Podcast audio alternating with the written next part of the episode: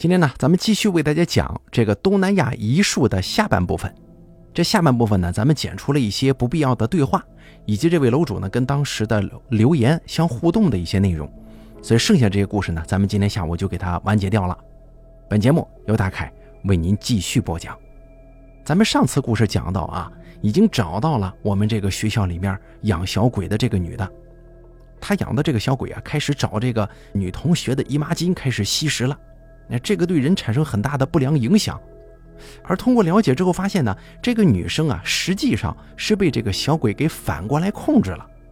那么接下来后续如何？接着说。当我看向王军勇的时候，我以为我们会面面相觑。我们是来找这位女生聊解决方法的，那可不是来抓鬼的。再者来说了，我根本也没学过抓鬼呀。而且照这个女生这么说，这小鬼根本就是处于失控状态了。可万万没想到，王同学非常镇定地说：“哎呀，一切就包在我身上了，不用担心。区区一个小鬼嘛，哎，你以后可千万别再养了，知道了吗？养小鬼是很可怕的事情，这个邪行恶孽。以后你没事啊，哎，这个多做做善事。”当时我就说道：“王君勇，你什么来头啊？话说王同学，我们是来做心理辅导的，什么时候变成抓鬼的了？”我还没说完呢。他居然从口袋里掏出了一张符纸，没错，是符纸。我认识他四年了，居然不知道他有这个本事。就在我还在风中凌乱的时候，这撮人居然抖了一下符纸，烧起来了。那小鬼居然就显形，在他面前跪着呢。那小鬼发出的惨叫声，在行政楼都听得到。居然旁边的人都不过来问问出什么事儿了。但是他俩站在我身边都还好啊。哦。一瞬间我就意识到了，难道说这个小鬼的形象，或者说是他的声音，只有我能看得见、听得到吗？这小鬼怨毒的眼神，恨不得像是当场要挖出我的心脏给吃了似的，又是这种感觉。我在他眼里根本就不像是人，而是个食物的存在。他看着我，嘴里还说着话，我虽然说听不懂，但是能理解。那句话是“撕森内肺，刀划归一”。这个小鬼很迅速的就被一股小型龙卷风一样的无形气流给卷走了，连带着符纸一起消失无踪。我惊魂未定啊！姑娘满脸的惊恐和难以名状、不可置信的惊喜。王军勇呢？他一脸的嘚瑟表情。怎么样？我是不是很给力啊？这货一早就等着我夸他呢。我已然被他一句话喷得口吐白沫了，就差没有当时跪下喊高人呐！哎，求您收我为徒。这种惊心动魄、魂飞魄散的事情，居然就这么简简单单的被他给处理了吗？当我还沉浸在各种混乱之中的时候，这位王道长啊，还是没闲着，他拿出了另外一张符，又是凭空给烧了，然后递给那个姑娘说：“等会儿啊，弄点水把它喝了，安神的。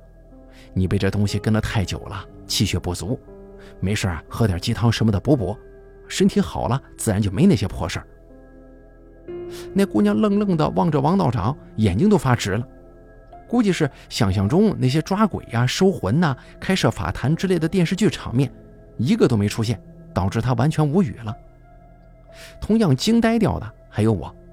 王道长看都不看人家姑娘那充满了敬仰和崇拜的眼神吗？直接把我一拉，说：“来来来，还有别的同学需要咱们帮助呢，咱们先走了。这位同学，你自己好好保重吧，心理负担不要太重。”要好好调理，过段时间就行了。哎，不用谢我们啊，也千万别写什么感谢信之类的。你这位学姐也要毕业了，你就不用找她了。她还没回过神呢，就已经被我拖到了楼梯口。接下来拖行了将近一千米的距离，在操场上开始了盘问工作。你说你到底是干什么的？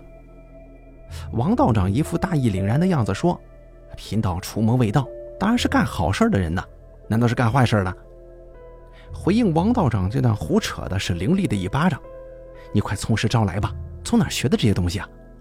你是不是一开始就用了震慑，然后整个过程都在控制他，最后还给他消除记忆了？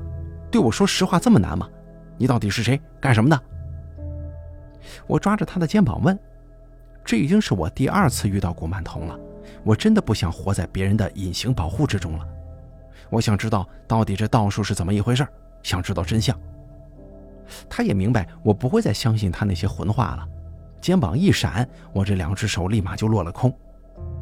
他眼神一瞬间变得毫无感情，一点戏谑或者嬉皮笑脸的样子都没了。你师傅叫我来护着你的，就你这样活得过二十三岁，全靠别人保护。我刚才一开始先镇魂，后掌破，问话不这样问吗？那小鬼给你，你也对付不了，又要用尸面鬼给你的法器，你又不会用，真不懂他们给你这些好东西干什么呀？他一边说一边往一边走，我只是跟着，身体不由自主地跟着。整个世界观都崩坏了，他还在继续彻底清除我的世界观。你刚才说的话，说的方法，你以前可曾在什么书上见过呀？在什么地方学过？你天然有知，是因为有前世记忆。跟你差不多资质的人海了去了，真不懂失脸功和逢功的意思。即使有前世相佑，也没有可能修行。跟你说了也没用。什么？我天然有知，前世记忆。但是当他伸出手在我面前一挥，我忽然就抓住了，完全是下意识的反应。紧接着，他的另一只手忽然而至，挥向我面前，双指直插我双眼。我居然瞬间一个手刀挡住了，还把他的手指给拧过去了。趁着我一时失神的时候，他说道：“看吧，我就说了，你不是一个人在战斗。”他撇了撇嘴，向我走过来几步。我再次下意识闪避。可他只是走过我向前上楼梯，然后坐到了看台上。我赶紧坐过去，保持了半个屁股的距离。您老愿意给我解答困惑吗？我师傅的事儿，您是从哪知道的？您是从何处啊？你师傅是响当当的名人好吗？平常难得一见面的，为了你才故意在路上装乞丐，为你算时间，还给你熬神仙换骨汤。你师傅觉得你因为有前世记忆。投胎之后肯定不能有好的资质，所以啊，在你满十二岁之前，给你喝神仙换骨汤，帮你脱胎换骨，重塑体格。在这里我插一句啊，关于我师傅是在我去泰国之后的一年，那个时候家里有点变故，跟妈妈去武当山那边，一来是散心，二来是有长辈在那边，想请他帮我们看看。当时为了逃门票，其实主要还是为了好玩，我们走了一条山间小路。是当地村民带我们走的，但是走到一半，那个村民就不知道怎么一下子把我们扔那儿了，大概是因为检查巡逻的人过来了吧，他们怕被抓到损失钱财，就把我们丢下了。我妈妈当时很着急，怕山上有蛇虫兽类，又不便方向，手机也完全没信号，会不会有生命危险？可是我却觉得很淡定安然，只觉得好像是回到了哪里的感觉，一点也不怕。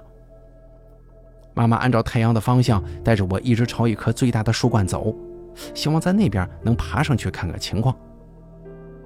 可当我们走过去之后，才发现树下有一个小草棚亭子，里面有一个胡须头发都花白的老人，盘腿坐着，正在看面前的一个小土坑吊着的锅子里的东西，而看起来就像是个普通的农村老人。我妈过去了，非常直接地说：“大爷，您这汤能分我们点吗？”我们母女俩在山上迷路了，走不出去，乱走了很久，现在肚子饿得不行。你能给我们指指路不？老头子根本就没抬头，对着大吊子来了一句当地土话：“逃票还有理了，还想喝我的神仙汤呢？做梦吧！”我当时就不淡定了，因为他对着神仙汤在说话，牙缝估计也是稀稀拉拉的，那唾沫星子要是飞溅到汤里去，还要不要喝呢？小丫头片子，你想什么呢？我就是这么对着锅喝了，你也没话说，并且你还得喝上一碗呢，不然你跟你妈下个月都别想进武当山金顶。老头子当时就气得对着我是吹胡子瞪眼，可我根本就没说话呀。难道说他会读心术不成吗？现在想来还好，当时年纪小，人单纯。我二十三岁的时候跟他聊天，见面之前要准备很久。要摒弃杂念，摒弃各种叉叉圈圈之类的想法，那叫一个痛苦啊！我亲爱的老娘当时就是一句话：“哎，爹爹，你要我们送什么都可以，能不能先给我们喝点汤啊？”老头保持瞪着汤的姿势，指着我说：“我就要他那个玉。”现在想起这个事儿，我真是佩服我妈呀，更佩服师傅。就这样，老娘把玉手镯送给老头，如愿的喝了汤，上了山。这么说，我十二岁生日之前那一场大病是你们做的呀？就是因为那个汤吗？那一场突如其来、差点让我死在回家路上的大病，我是绝对不会忘记的。自武当山之后，在下山的路上，我忽然晕倒，回到宾馆，整个人高烧四十一度，老妈急得直哭。在当地找诊所的赤脚大夫，人家只能给我开一些退烧药，毫无作用。接下来就是喂什么吐什么，连蘸一点水在嘴唇上都会吐。老妈没办法呀，只有找车连夜赶回武汉。说来也奇怪，回到武汉之后，我居然立刻就不烧了，而且从那以后身体基本没有大病过，感冒几乎是没有。以前小时候经常生病，而且体育从来就不及格。反正那次大病之后啊，感觉跑步身轻如燕。我抱着头坐在看台上，头埋在两膝之间，将那些不能用科学解释的事情整理在一起。一九九八年春节后，国内大学，寒假结束，我刚刚满阴历九岁，去泰国旅游，遇到僧人给哥哥佛牌，遇到失脸公给我玉坠，遇到华裔女顾曼童化险为夷。回国路上，一九九八年三月初，在香港遇到谭爷爷送我三清零。一九九八年特大洪水，十月之后与干爹干妈联系逐渐变少。一九九九年六月，老爸被朋友拖累，生意上遇到问题，正值股市动荡，家里遇到极大危机。一九九九年九月，老妈带我上山，遇到山中老仙，也就是我的师傅。此后的事情跟寻常人有什么区别吗？家里情况好转，日渐恢复以往的宽裕，我也照常上学升学，一直波澜不惊地过着。等等，那次去泰国到底是干什么呢？难道我现在还不明白吗？难道我忘了吗？我没有忘，干爹干妈让我背一个神秘的小书包，这是我刻意回避的记忆吗？老仙让我称他为师傅，却不是师傅，因为我背负诸多怨恨，因为我不能直接修行。我不能修道，只能等，等到时机成熟，等到我还完这些孽债。灵光一闪呐，是啊，师傅说过会有人来给我指路，遇事无需惊恐，安定内心，自然有人相助。师傅那个时候在三清位前，从铜钱剑下拿出一个压着的小纸条，缓缓展开，毕恭毕敬地念了一遍。完了之后又给我念叨：“小鬼，你运气好的出奇。”但是遇事不要抱怨什么，你会遇到很多事儿、很多人的。老鬼给你的玉，你好好收着；其他人给你的东西，你也要珍惜、珍藏，不要浪费。你还有几年清闲日子能过，马上就到了修行的时候，到时候会有人来告诉你的，也会告诉你怎么修。你和普通修行不一样，你的路会更苦，你开始要做的更多。你不能随意告诉别人你所想所见。不能把你知道的事情和任何人说起，但是没关系，等你做完该做的准备，就有几年的功夫去享乐了。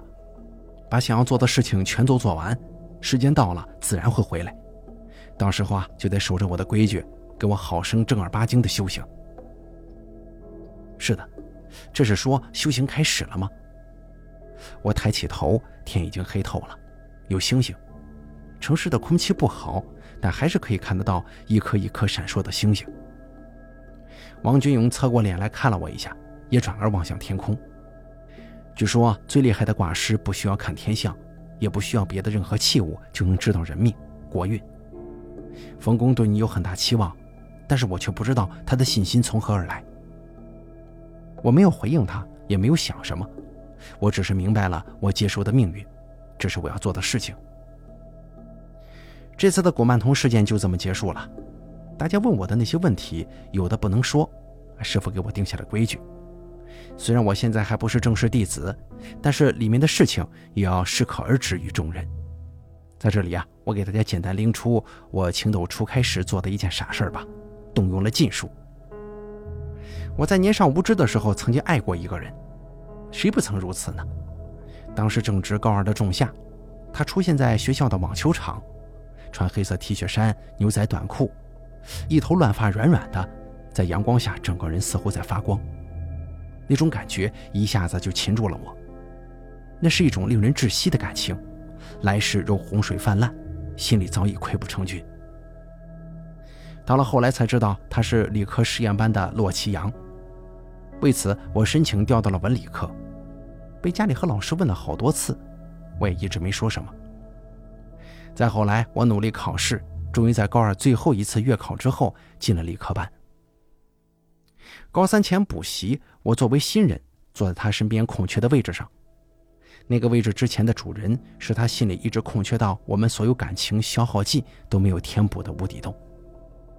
一开始我怯懦、害怕、自卑，总觉得自己渺小无比，低于尘土。他待我如常，可以说很好，但是我却不甘心。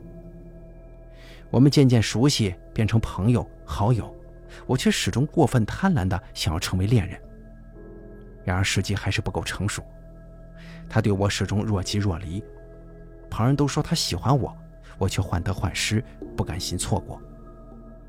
这个时候，我从朋友处得到了一个方法，将他的血跟我的血取来，合入朱砂做牵魂咒。所谓牵魂咒，就是发术之人能够牵动受术之人的心思和感情，如同心系一线。我如此爱他，他也必定会爱我；我若是心疼难过，他也必定会心碎如绞。唯一的不妥之处只在于，此术需要长期控制，间断取血施术。如今的我当然明白了，这不过是下毛术的一种变通之法，而当时倍感折磨的绝望早就控制住我了，心机太重，执念重重。我施了术，他在十月份对我态度大好，在这一个月的时间内，如同凌霄宫内，天上不知人间事。可是仅仅只过了一个月，他忽然态度大冷，对我厌恶，事事与我针锋相对。那种从天上掉到地上的感觉，如果有炼狱一说，只怕也是相差无几了。没日没夜，如同行尸走肉，不知该如何是好。如果继续施术，我也知道这不是长久之策，只怕对他对我都不利，只能斩断心中妄念，先过着生不如死的生活吧。现如今已然陌路。对他只当是陌生人罢了。如今我心已死，只觉得仿佛从未像当时那样心灵鲜活过。几年后的今天，回想那冷意，不过是少年人不懂得宽容与体谅。爱有错吗？实则我们都追求着纯粹，只是有些人忘了，有些人悟了，有些人懂了。好了，帖子里的故事我从来没有严肃的对待，也没有认真的讲过。故事是真的。过程是戏谑的，还有啊，古曼童这玩意儿，不要碰，千万不要碰。好了，这个东南亚遗术的故事啊，这一部分呢就比较短了，咱们整体给它讲完了。哎，大家可能听着觉得吧，很像一个玄幻小说，但当时这篇帖子他有很多跟这个呃追他这篇帖子的人互动过，那看样子是他说的自己的一番经历啊，其中有没有夸大成分，咱们就不知道了。反正好像现在这个人是一个修行者。好了，节目就做到这儿，感谢您的收听，下期节目不见不散。